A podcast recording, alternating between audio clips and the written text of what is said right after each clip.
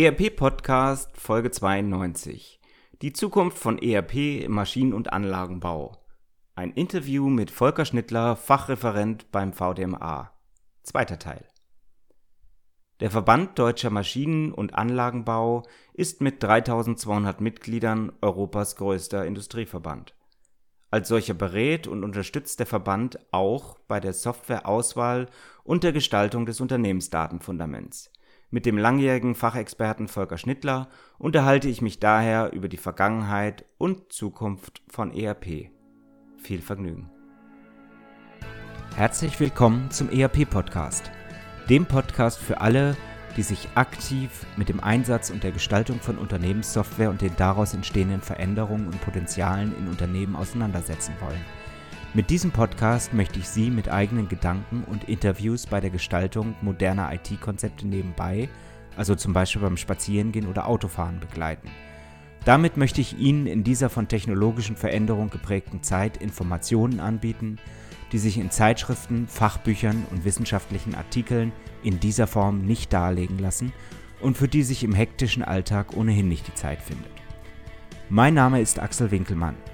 Ich bin Professor für Betriebswirtschaftslehre und Wirtschaftsinformatik an der Universität Würzburg. Herzlich willkommen zurück zum ERP-Podcast. Heute der zweite Teil zum Thema Zukunft von ERP. Ich freue mich, dass ich mit Volker Schnittler, der Fachreferent beim Verband Deutscher Maschinen- und Anlagenbau ist, einen wirklichen Marktbegleiter und äh, ERP-Experten, kann man wirklich sagen, ähm, gefunden habe, mit dem ich über das Thema diskutiere.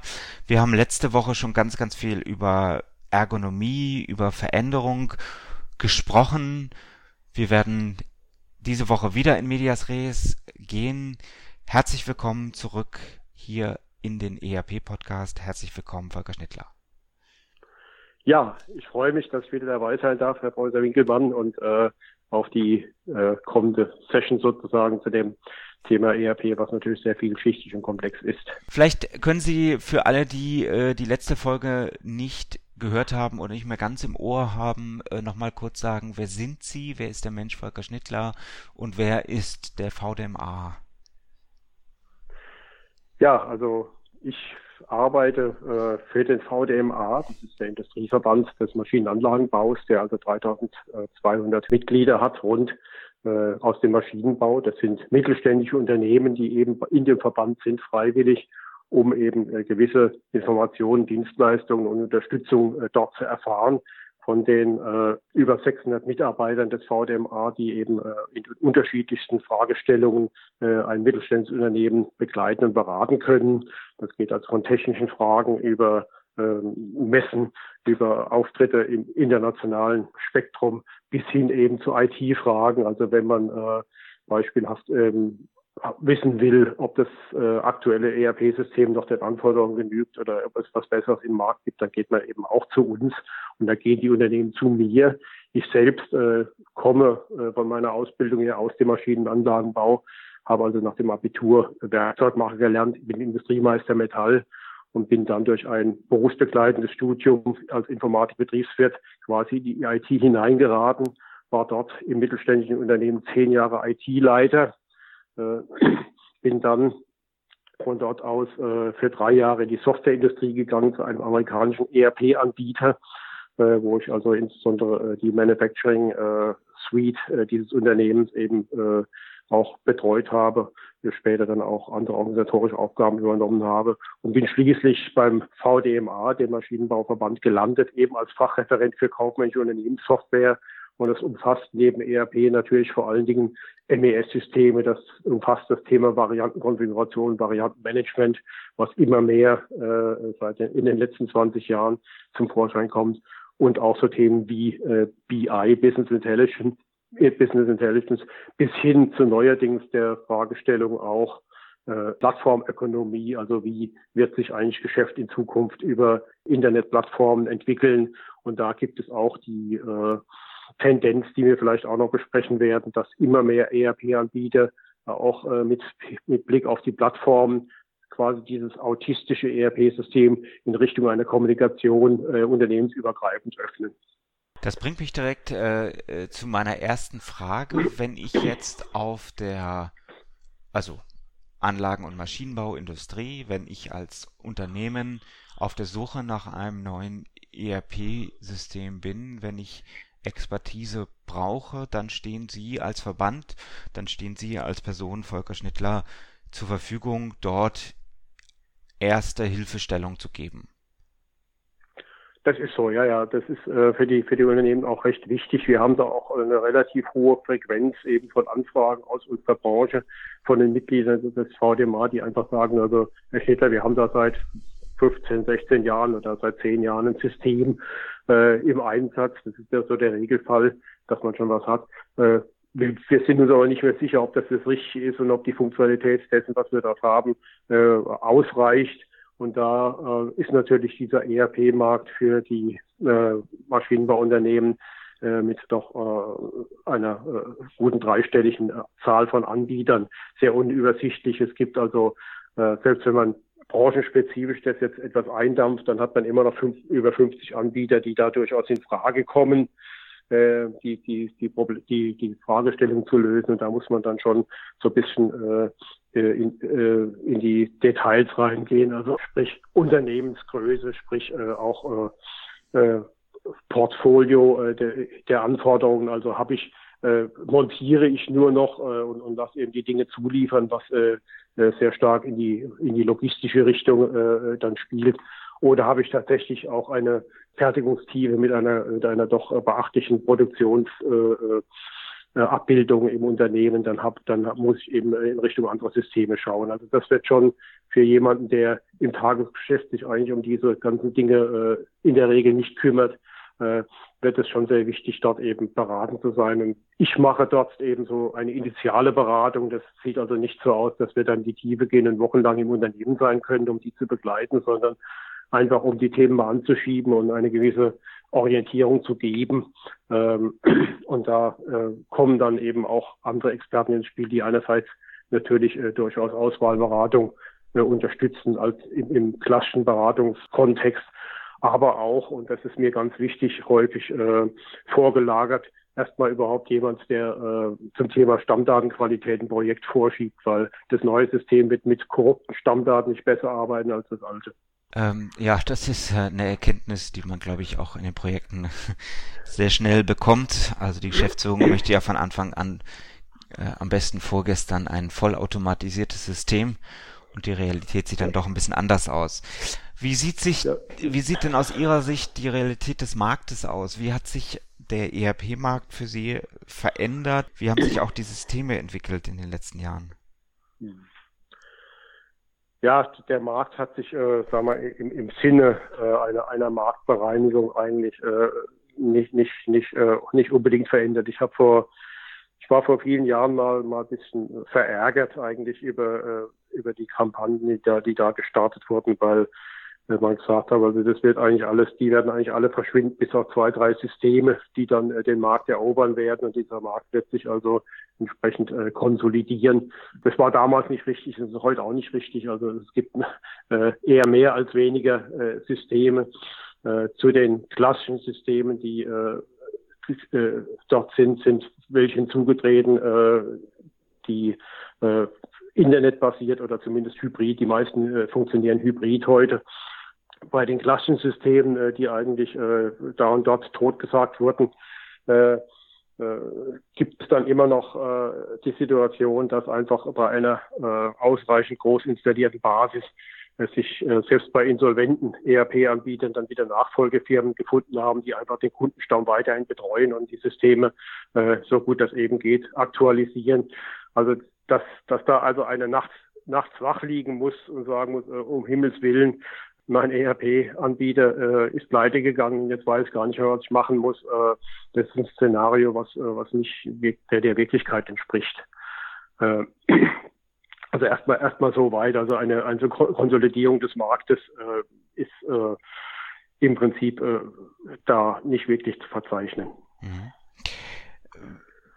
Gibt es, okay, verstanden, aus Ihrer Sicht bei den Systemen im Maschinen- und Anlagenbau relativ stabiler Markt, das würde ich auch unterstreichen.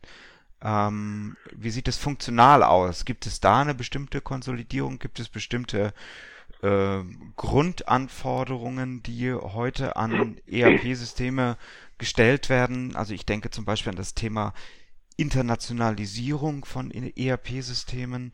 Wie, wie, wie, sieht das im äh, Maschinen- und Anlagenbau aus? Ja, wir haben natürlich, äh, weil, weil der, der Maschinen- und Anlagenbau auch selbst eine Branche ist, die äh, auf internationalem Parkett eigentlich äh, erfolgsentscheidend unterwegs ist. Also der, das Geschäft wird nicht mehr in Deutschland äh, ausschließlich oder, oder vorwiegend gemacht, sondern vorwiegend äh, zu 70 Prozent plus auf dem internationalen Markt. Natürlich äh, haben wir da die Anforderungen, sofern wir davon ausgehen, dass Systeme dann auch äh, äh, Unternehmen im, im ganzen Unternehmen genutzt werden, äh, haben wir einfach die Anforderung natürlich, dass äh, die diese Systeme auch in den maßgeblichen äh, Sprachen äh, angeboten werden. Ähm, ob das immer ähm, der Königsweg ist, äh, auf der ganzen Welt das gleiche ERP-System äh, zu benutzen, äh, glaube ich, dass das ist nicht, das ist nicht immer äh, der, der, der Königsweg. Also es ist nicht immer sinnvoll, äh, an, an der Stelle konsolidieren zu wollen, weil man doch mit einem äh, immensen Aufwand äh, teilweise Leuten äh, System und System und Funktionalität aufs Auge drückt, die also völlig auf deren äh, Arbeitsmodus äh, und deren Arbeitsgewohnheiten widerspricht. Das wird ein Brasilianer oder Chinese nie so arbeiten wie ein Deutsche. Und ob wir uns als, als, äh, als Deutsche jetzt hinstellen sollten und sagen, also äh, wir haben den, den Stein der Weisen gefunden und die Welt soll so, so ticken, wie wir das tun. Äh, das weiß ich nicht, ob das richtig ist. Also andere sind auch erfolgreich, aber eben auf ihre Art.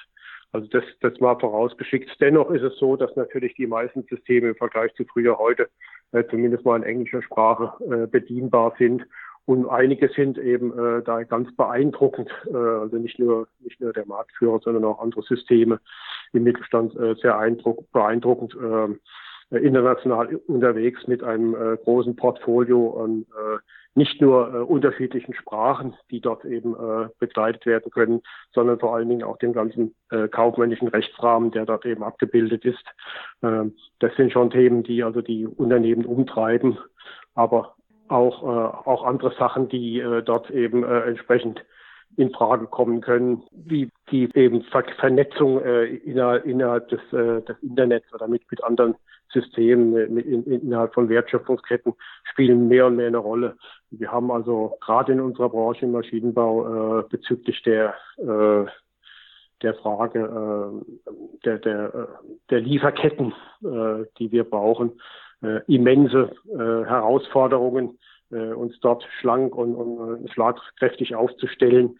Also da müssen einfach Systeme heute äh, eben sich aus der aus der äh, Isolierung äh, im, im Unternehmen lösen und unternehmensübergreifend eigentlich äh, in das äh, Informationen austauschen können und agieren können. Das ist heute in den wenigsten Fällen äh, gegeben. Mhm. Äh, das bringt mich jetzt ein bisschen zu der Frage, wenn ich mir die ERP-Hersteller angucke, es gibt einige wenige, die sind riesengroß. Die sind mhm. sicherlich nicht nur ERP-Hersteller, das sind betriebswirtschaftliche Softwarehersteller. Ähm, und dann gibt es eine Reihe von Softwareherstellern, mittelständisch geprägt. Ich sag was, 100 Mitarbeiter, 200 Mitarbeiter. Mhm. Inwieweit schafft es diese Größe von Softwareherstellern zukünftig den gestiegenen Bedarf, die gestiegene Komplexität aus dem Maschinen- und Anlagenbau mit ihrer Software auch zu bedienen? Ich denke, das ist in dem, in dem ähm, Maße durchaus zu leisten, indem man einfach Infrastruktur äh, von anderen äh, nutzt. Also das, das, das halte ich auch für eine, für eine äh, Tendenz, die ich da sehe, dass eben ERP-Anbieter sich in Richtung von äh, Internetplattformen öffnen und deren äh, Grundfunktionalitäten eben nutzen, äh, die eben die, die, äh, äh, die Verteilung von Informationen im Netz, die, äh, äh, die Gestaltungsmöglichkeiten auf entsprechenden äh, Plattformen, aber auch Fragen wie Security und andere Dinge äh, einfach äh, dort äh, aus ihrem System auslagern und, und eben äh, nutzen und damit also durchaus äh, einerseits den Kern und ihre Expertise in der Anwendungsgestaltung durchaus ausprägen zu können, aber das viele drumherum äh, einer, einer Dienstebereitstellung eben äh, nicht haben müssen und damit eben auch äh, durchaus auf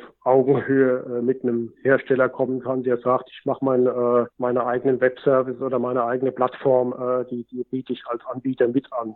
Zumal äh, bei letzterem äh, umfassenden Angebot natürlich durchaus eine ähm, relativ große Angst von Login-Effekten gegeben ist, also dass die Nutzer einer, einer der marktführenden äh, Software natürlich sich sehr genau überlegen, was passiert eigentlich, wenn ich mich darauf einlasse, äh, eben nicht nur das ERP-System, sondern auch die, die äh, Plattform und die, die, die Vernetzung von einem Hersteller zu haben. Komme ich da jemals aus dieser Nummer wieder raus? Das sind durchaus äh, Fragen, die da diskutiert werden und wo Unternehmen äh, durchaus äh, erstmal eine Grundskepsis haben, sich darauf einzulassen, was vielleicht auch mit ein Problem ist, dass eben äh, die der Erfolg äh, einer einer neuen äh, Software dann äh, von diesem von diesem Anbieter ähm, nicht sich so äh, rasch vollzieht, wie man das eigentlich sich gedacht und gewünscht hätte. Mhm, mh.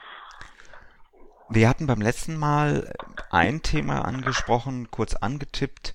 Das war das Thema Vernetzung, äh, die Fragestellung, wie gehen die Unternehmen eigentlich mit Kommunikationsstandard, mit dem Austausch von Daten zwischen unterschiedlichen Systemen beziehungsweise zwischen unterschiedlichen Unternehmen oder Organisationseinheiten um. Ist das aus Ihrer Sicht gelöst oder stehen wir ganz am Anfang? Also ganz am, ganz am Anfang stehen wir sicherlich nicht mehr. Also wenn ich, äh, wenn ich dran denke, wie, äh, die, äh, wie beschränkt die Möglichkeiten gewesen sind äh, vor, vor 20 Jahren noch oder, oder noch, noch weiter früher, äh, das äh, Informationen und, und, und äh, auszutauschen. Äh, da sind wir doch äh, erheblich weiter. Wir haben also äh, gerade in, in Richtung von, von, äh, von Quasi-Standards, die, die durchaus im Markt vorhanden sind, äh, eine relativ große Offenheit und Möglichkeit, äh, Dinge auszutauschen. Und äh, wenn wir uns jetzt äh, in, in Richtung äh, von, von Plattformen bewegen, dann wird diese Freiheit natürlich noch, noch größer und noch, noch besser, äh, weil einfach äh, sich Standards etabliert und, und durchgesetzt haben inzwischen, die äh, vielleicht nicht äh, offiziell standardisiert sind, aber einfach äh, äh, ja dennoch quasi Standards in, der, in, in unterschiedlichen Branchen sind. Also da äh, ist eigentlich, ich, da sehe ich weniger, da sehe ich weniger die, die Frage der technischen Möglichkeit, sich auszutauschen, als mehr die Frage der ähm, industriekulturellen äh, Bereitschaft, äh, sich dort zu verändern und äh, zu einer größeren Offenheit zu gelangen. Ja, ähm, also wir haben uns deswegen auch meine Frage, ich versuche ja meine Fragen immer möglichst offen zu stellen, denn nicht meine Meinung ist relevant, sondern ich möchte ja gerne mit Ihnen diskutieren oder, oder äh, Ihre Meinung erfahren.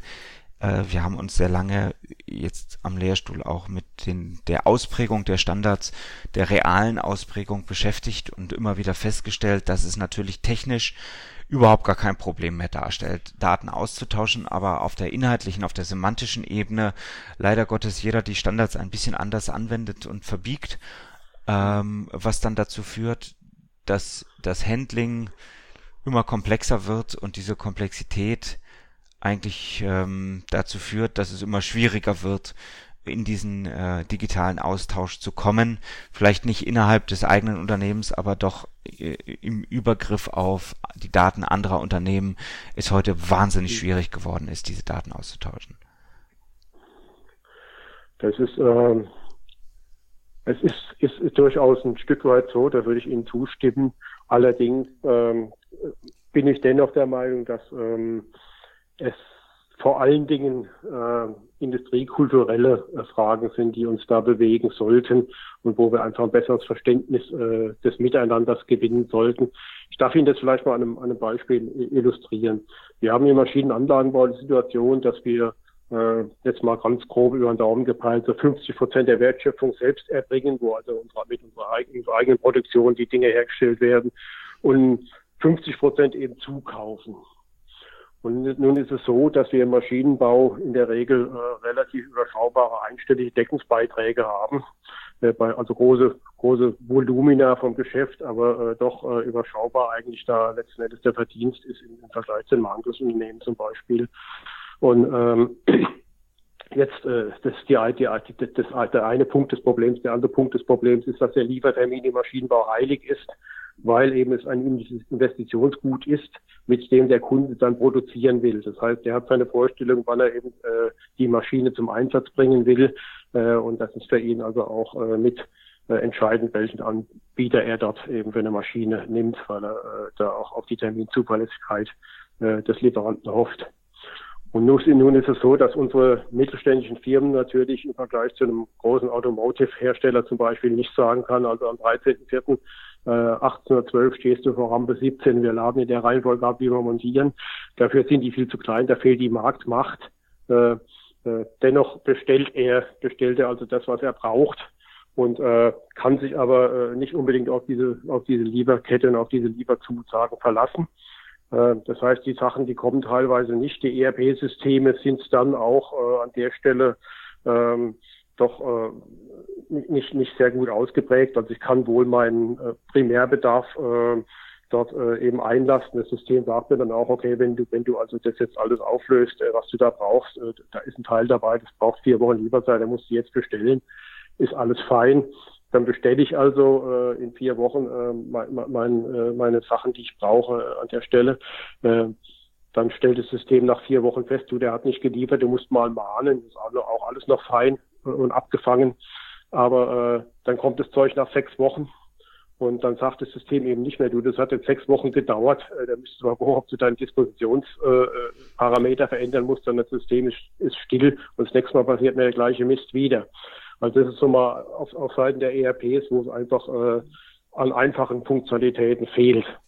Auf der anderen Seite, wenn wir jetzt die, die Gesamtsituation betrachten von Unternehmen, die ähm, eben darauf angewiesen sind, dass Lieferketten funktionieren äh, und aber feststellen, dass das ist äh, nicht umsetzbar, was machen die dann? Einerseits legen sie natürlich viel zu früh und viel zu viel Dinge hin, damit sie ja montieren können, wenn es soweit ist. Und wenn das nicht reicht, dann machen sie Überstunden. Das heißt, betriebswirtschaftlich ist es natürlich eine ganz schwierige Sache, wenn ich ohnehin an den Aufträgen nicht viel verdiene und dann noch Geld verliere dadurch, dass mir äh, überständig hinlege und Überstunden mache, äh, dann ist das schon dramatisch. Und in, in dem Sinne äh, fehlt natürlich äh, bei den Systemen heute äh, einfach die, die Möglichkeit, also einerseits die Möglichkeit, diese Dinge in den Lieferketten zu kommunizieren, auf der anderen Seite aber einfach eine Grundeinstellung, ja, und das ist das, was ich mit dem kulturellen Wandel meine.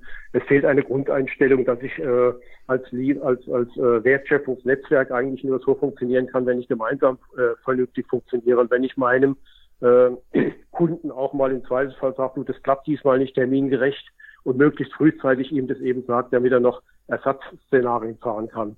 Nein, die Leute, die handeln so, wie ich das als, als junger äh, Arbeitsvorbereiter auch gemacht habe, nämlich erstmal physisch stillhalten. Vielleicht merkt der Kunde ja nicht, dass ich nicht liefern kann. Und wenn der dann anruft, dann sagen, ach ja, gerade wollte ich Sie anrufen, das klappt diesmal nicht. Also äh, das sind das sind einfach Dinge, die in einer so komplex vernetzten Wirtschaft, wie sie heute sind, nicht mehr funktionieren als Strategie. Und da, wo man also immer Geld liegen lässt und sich im, im Mitbewerb als gesamtes Wertschöpfungsnetzwerk einfach schwächt und in eine schlechte Position bringt. Mhm. Ähm, das Thema Wertschöpfungsnetzwerke, Weitergabe, Austausch von Daten ist, ist eigentlich ja ein ganz altes Thema auch.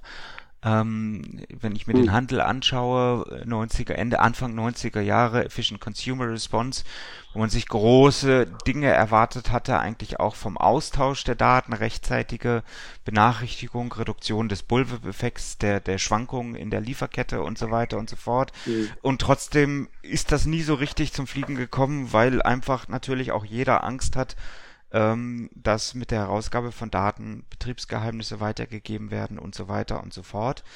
Ähm, das ist vielleicht auch weiterhin ein Problem, was wir, egal wie wir die ERP-Systeme der Zukunft aufbauen werden, auch haben werden, oder? Absolut, ja, ja, weil, weil es eben kein, es ist kein technisches Problem. Also es ist, es ist wirklich karo einfach. Äh, ich habe ja seit vielen, vielen Jahren natürlich äh, die, die Funktionalität in meinem ERP-System drin, dass ich eben äh, äh, capable to deliver bin oder wie immer das, man das in den unterschiedlichen Systemen nennt. Also die Systeme sind durchaus in der Lage zu erkennen und zu errechnen, äh, wann ich eben äh, einen Liefertermin erfüllen kann oder wann ich ihn nicht erfüllen kann. Das ist nicht das Problem, sondern das Problem ist die, die kulturelle Bereitschaft, äh, sozusagen diesen schönen Schein, äh, äh, ich bin lieferfähig aufzugeben und ehrlich seinem Partner zu sagen, du, das klappt diesmal nicht, ja. Äh, also das ist wirklich eine Sache, äh, keine Sache des Könnens, sondern eine Sache des Wollens. Und im Augenblick hängt es daran, dass eben die Beteiligten dort äh, äh, nicht wollen und einfach sagen, also eine Strategie, äh, die den schönen Schein wahrt, dass wir ein zuverlässiger Lieferant sind und das eigentlich erst äh, dann in der Lieferantenbewertung sozusagen als Leichenbeschau äh, äh, dann deutlich wird, dass sie so gut gar nicht sind. Äh, darauf lassen die es nach vor ein und, halten da nach, nach wie vor daran fest, was aber natürlich nicht äh, im Sinne einer, eines funktionierenden Liefernetzwerks zielführend ist. Also das, das wesentliche äh, Problem ist ein, Industrie, äh, ein Industrie, industriekulturelles Problem äh, und, und kein, kein technisches.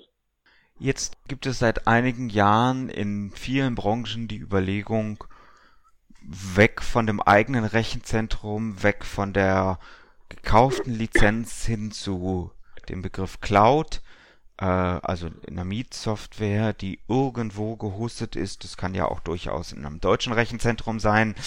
Wie nehmen Sie das in Ihrer Branche wahr? Wie reagieren die Hersteller, also die ERP-Hersteller, äh, und wie reagieren die Kunden, sprich die Anwendungsunternehmen?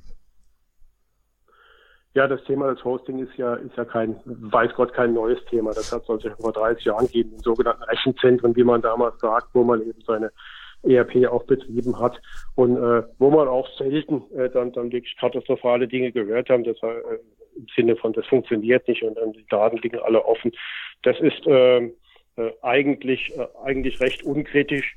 Ähm, und äh, ohne weiter zu machen, natürlich äh, ist immer so die, die Überlegung äh, vom Bauchgefühl her, äh, meine Software, mein Rechner, mein Keller, äh, dass, dass man also sich, äh, sich äh, vorgibt, dort sicherer zu sein. Das ist ähm, also jetzt aus technischer Sicht sicherlich nicht gegeben. Also wenn, wenn ein Rechenzentrum ähm, solche Services anbietet, dann sind die auch auf einem hohen Niveau abgesichert, weil wenn da was schief geht, dann kann das natürlich sehr geschäftskritisch sein. Wenn ich meine eigene, meine eigene Software in, in meinem eigenen Keller stehen habe, ist das nur so lang sicher, äh, solange ich mich wirklich äh, von einer Nutzung des Internets ausschließe und sozusagen, wie wir das früher gemacht haben bei den, bei den mittleren Datentechnikrechnern, äh, sozusagen äh, in einem geschlossenen Netz innerhalb des Unternehmens äh, äh, bewege, das keine äh, Verbindung zur Außenwelt hat. Wenn ich das, wenn ich diese äh, Struktur aufgebe, dann bin ich in einem Rechenzentrum äh, technisch gesehen immer besser aufgehoben als, als in meiner eigenen Firma. Natürlich ist es so, dass das gerade äh, gefühlsmäßig auch von den Unternehmen äh, gesehen wird, ja, äh, wenn ich in meinem eigenen Unternehmen die Software betreibe äh, und äh, die, die eine, eine große Zahl der Gefährdungen kommt natürlich durch eigene Mitarbeiter. Äh, wenn ich also im Mittelstand sage, ich sehe die Leute jeden Tag, jeder im Unternehmen ist äh, natürlich sich darüber bewusst, äh, wie, äh, ähm, wie wichtig das ist, dass wir eine Integrität äh, unserer, unserer äh, Souveränität unserer, unserer eigenen Daten haben und, und auch verteidigen und dass da eben die Arbeitsplätze der Mitarbeiter äh, durchaus im Zweifel davon abhängen, ähm, äh, dort äh, sicher äh, die, diese Daten zu halten und nichts rauszugeben, was nicht raus soll, ähm, äh, dann hat es natürlich eine gewisse Berechtigung, aber ähm, auch an der Stelle hat man natürlich äh, äh, dort Lücken drin, äh, genauso wie man natürlich Lücken hat äh, in, in, einem, in einem Rechenzentrum, wenn ich also unterstellen würde, äh, dass da einer arbeitet, der äh, vielleicht äh, äh finanziell äh, in, einer, in einer Schieflage ist und dann von außen ein Angebot bekommt, äh, dem er nicht widersprechen kann.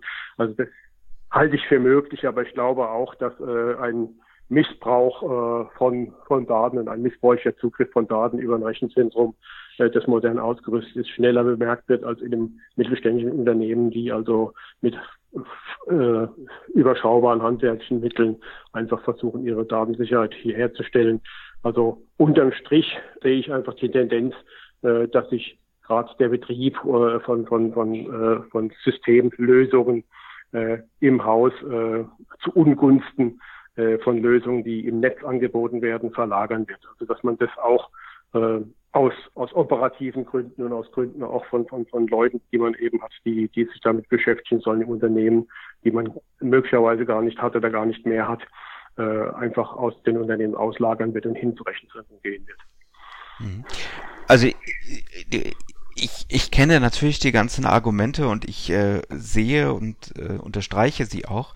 Ähm, die Frage ist natürlich, inwieweit kommen sie in die Köpfe und in die Handlungen Handlungen der, der Unternehmen, mhm. egal welcher Industrie oder Branche, ähm, wird das in ihrer Branche auch so gesehen oder ist man doch eher der Meinung, die Daten, die ich innerhalb meines eigenen Hauses habe, die gehören mir und da sind sie auch sicher. Also es gibt, es gibt, wie gesagt, natürlich diese, diese Auffassung, äh, aber ich glaube, es ist ein gutes Stück weit natürlich auch eine Frage der, ähm, der Generationen oder des Generationenwechsels. Äh, als, als ich äh, als IT-Leiter angefangen habe in meinem, in meinem früheren Unternehmen, und wir haben da die, die Bildschirme für, von unserer Software verteilt, da sagte der, der Seniorchef, also bei mir kommt kein Bildschirm rein, wenn ich was wissen will, frage ich meine Sekretärin, die sucht mir das dann raus. Also äh, als sein Sohn einstiegen zu nennen, der hat natürlich sofort den besten und schnellsten Rechner gehabt äh, im ganzen Unternehmen und der hat einen ganz anderen Zugang gehabt und so ist es eben auch äh, mit der Frage äh, von, von Benutzung äh, von, von, von äh, äh, internetgestützten äh, äh, äh, Dingen, die, die man, die man heute eben hat, um, um sein Geschäft zu organisieren. Da sind die Leute äh, der jetzigen Generation, die die Studenten deutlich entspannter als eben die die alten äh, äh, Hasen, so, so wie ich, die eben das, das, das Klassische äh, äh, miterlebt haben und mitgestaltet haben. Also ich denke, da, da gibt es, da gibt es eine sehr starke Erosion hin zu ähm, äh, der Bereitschaft, eben äh, im Internet zu arbeiten und, und Dienste aus dem Internet zu nutzen. Ähm, wir haben das auch in den vergangenen Monaten sehr stark äh, festgestellt beim, beim Thema Plattformökonomie, was ja auch ein äh, internetgestützter äh, eine internetgestützte Herangehensweise an, an äh, neue Geschäftsmodelle ist. Äh, wir haben sowohl auf unserer Mitgliederversammlung in Nordrhein-Westfalen unter drei Themen, die angeboten waren, das als stärkstes gesehen, als auch auf unserem Kongress Maschinenbau vorausgedacht. Da wurde das Dach also mit Groß D, Groß A, Groß CH geschrieben und Sie ahnen es, es war eben eine Veranstaltung mit unseren österreichischen Schweizer Kollegen zusammen. Und auch dort wurde dieses Thema Plattformökonomie als interessantestes Thema von den Teilnehmern wahrgenommen und, und gebucht. Und das äh, das zeigt schon, dass die Bereitschaft, äh, sich einfach mit den Themen auseinanderzusetzen und äh, da äh, durchaus neu zu denken, in den letzten Jahren doch sehr stark gestiegen ist. Und also das ist unsere Aussage vor einigen Jahren noch, also äh, Cloud Doppelpunkt, bei uns ist alles wolkenlos, die kann man so heute nicht mehr halten. Also Sie meinen, auch die Denke in den Unternehmen verändert sich zurzeit ganz extrem? Die Anforderungen, die daraus. Sie verändert sich ja, ja, also sie verändert sich signifikant zumindest. Also ganz extrem wäre vielleicht etwas, etwas zu weit gegriffen, weil das ist immer, erstens immer eine Momentaufnahme und zweitens natürlich äh, ist der Maschinenbau äh, durchaus nach wie vor eine wertkonservative Branche, äh, die sich jetzt nicht äh, so schnell verändert, aber äh, ich stelle schon fest, dass signifikant sich das verändert und dass die Unternehmen doch heute äh, erheblich zugänglicher äh, sind zu solchen Themen als vielleicht vor, vor vier, fünf Jahren. Heißt, ERP bleibt auch die nächsten 10, 20 Jahre unglaublich spannend, wird sich massiv verändern.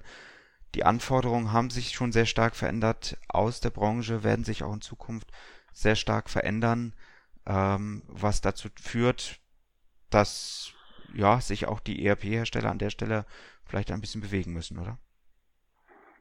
Absolut. Ich meine, das, ähm, das, müsst, das mussten sie immer und das müssten sie auch in Zukunft. Also es ist natürlich immer und gerade bei so einem Markt, der ja äh, äh auch gesättigt ist, äh, äh, immer eine Herausforderung, äh, sich da zeitgemäß aufzustellen und, und immer wieder neu zu erfinden. meine, äh, der ERP-Markt ist nun mal zumindest bei uns im Maschinenanlagenbau so, dass also äh, fast 100 Prozent der Unternehmen bereits ein System haben. Das heißt, wenn sie äh, als, als ERP-Anbieter äh, äh, dort erfolgreich sein wollen, äh, dann müssen sie eigentlich einen anderen vom Hof jagen, um da selbst äh, zum Einsatz zu kommen in ihrem System. Das heißt, es braucht eine hohe Agilität. Sie haben, sie müssen sich dauernd und immer Gedanken machen, wie kann ich mein Produkt verbessern und wie kann ich es attraktiver machen und kann ich, kann eben den, den anderen Mitbewerber ausstechen.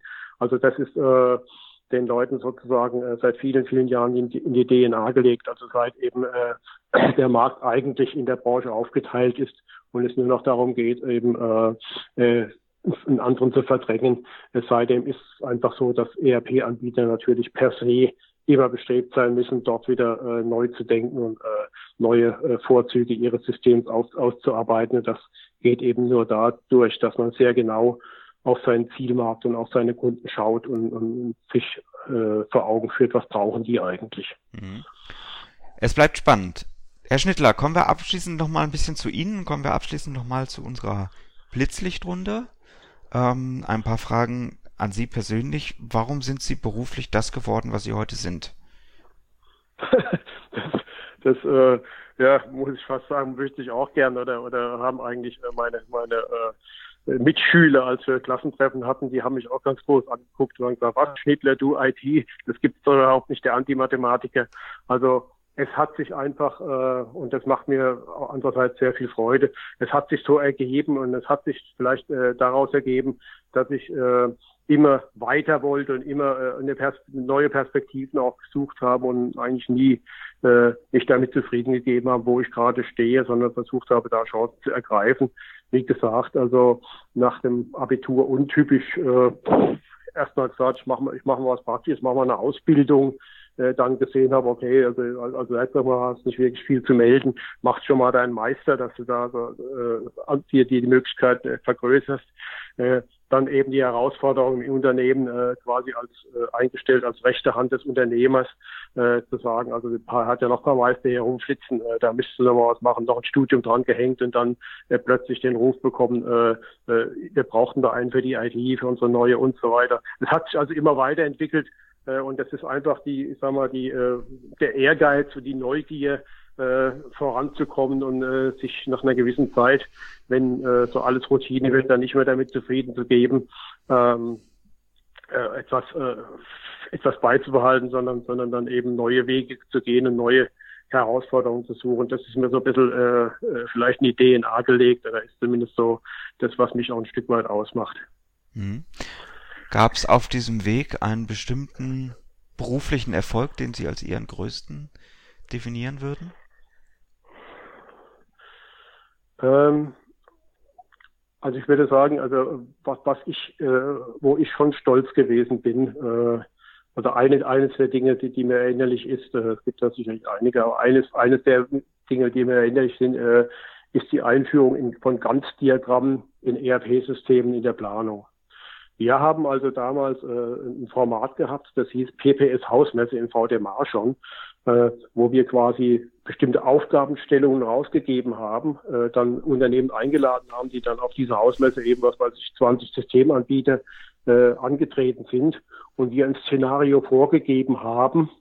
Äh, und an der Stelle, äh, als es um diese Gantt-Diagramme gegeben, gegangen ist, gesagt haben, wir müssen einen Fertigungsfortschritt in den ERP-Systemen auch visualisieren. Das muss sichtbar sein äh, für, für, äh, für, die, für die Beteiligten, äh, wo sie in der Produktion stehen und wie sie vielleicht auch selbst durch ihr eigenes Engagement dann den, den Prozess voranbringen können.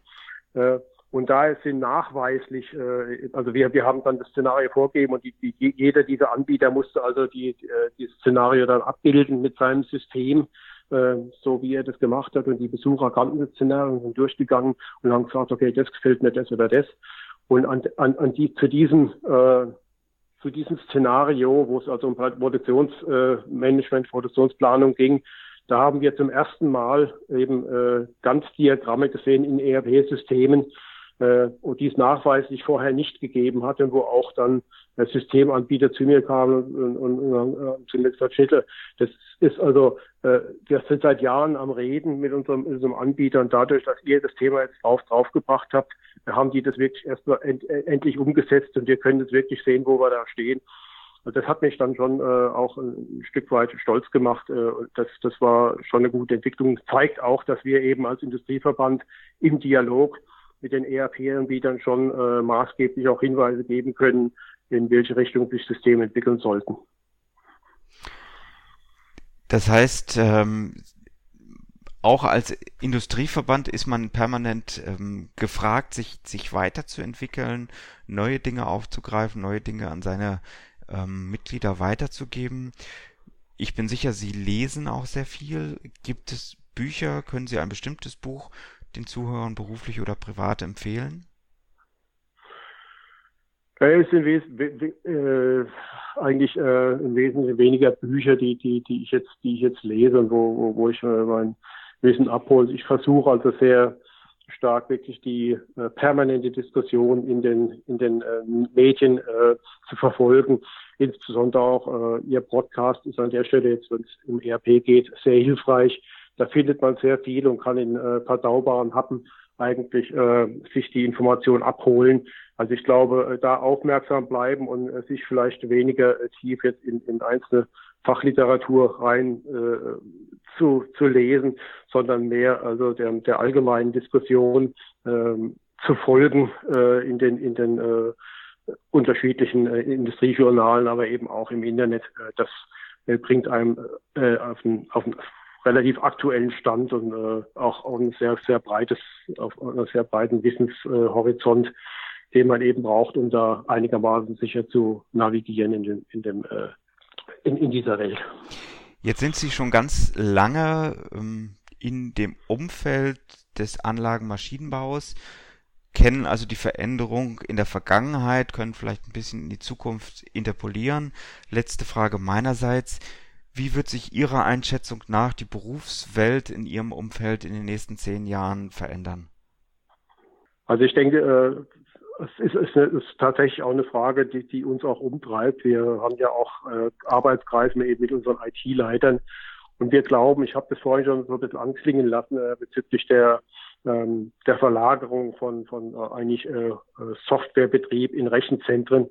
Ich glaube, dass die IT-Verantwortlichen der Zukunft viel mehr Moderatoren sein müssen, viel mehr Leute sein, sein müssen, die einen Überblick haben äh, über ähm, die, ganzen Systemwelten, über die Integrationsfähigkeit dieser Systemwelten, über die Tauglichkeit äh, der, äh, und, und der, die Marktfähigkeit äh, entsprechender Systeme, dass sie also viel mehr äh, so die Gestaltung der äh, IT-Infrastrukturen eigentlich verstehen müssen und, und vordenken müssen und weniger die operative äh, die operative Aus, Ausprägung äh, dieser dieser äh, zur Verfügungstellung von, äh, von, von IT-Leistungen.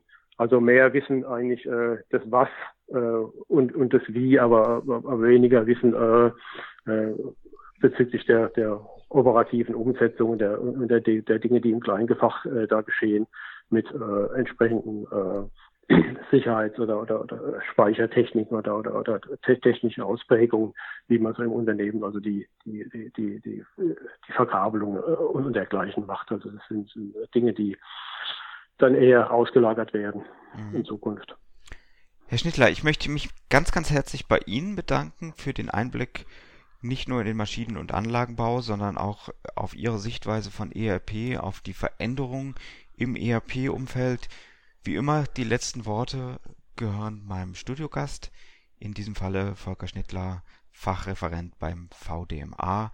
Ich bin raus. Herzlichen Dank für diese Woche. Alles Gute. Ja, ich darf mich auch ganz herzlich bedanken, die Möglichkeit gehabt zu haben, mal so ein Stück weit äh, meine Überlegungen und meine Erfahrungen auch hier äh, in dem Podcast wiederzuspiegeln. Ich wünsche allen, die damit befasst sind, äh, viel Erfolg, starke Nerven und auch äh, äh, immer, äh, und das ist vielleicht besonders wichtig, auch äh, eine, äh, eine, eine wohlwollende äh, Betrachtung ihrer Aktivitäten äh, seitens der Geschäftsführungen, weil es ist immer schwierig, etwas Immaterielles wie äh, Software dann auch äh, vernünftig äh, zu vertreten, den Leuten klarzumachen, dass eben äh, das nicht nur nichtsnützig äh, Geldausgaben sind, sondern zielführende äh, Investitionen für den Fortbestand eines Unternehmens.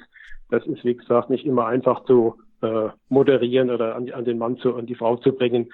Aber da würde ich, wünsche ich viel Glück und Erfolg dabei, dass das gelingen möge und dass eben äh, die IT dann ihren positiven Nutzen in Richtung äh, der Unternehmensprozesse auch tatsächlich äh, anbieten kann. Herzlichen Dank. Ihnen hat der ERP-Podcast gefallen und Sie konnten wertvolle Erkenntnisse gewinnen? Dann würde ich mich über eine Bewertung auf iTunes freuen, damit auch andere von diesem Podcast erfahren können. Eine Anleitung für die Bewertung finden Sie auf www.erp-podcast.de. Dort finden Sie auch weitere Hinweise, Links und Aktualisierungen zu dieser Folge. Das war der ERP-Podcast für alle, die sich aktiv mit dem Einsatz und der Gestaltung von Unternehmenssoftware und den daraus entstehenden Veränderungen und Potenzialen in Unternehmen losgelöst von Fachzeitschriften, Büchern und wissenschaftlichen Veröffentlichungen, zum Beispiel beim Spazierengehen oder Autofahren, auseinandersetzen wollen. Mein Name ist Axel Winkelmann. Ich bin Professor für Betriebswirtschaftslehre und Wirtschaftsinformatik an der Universität Würzburg.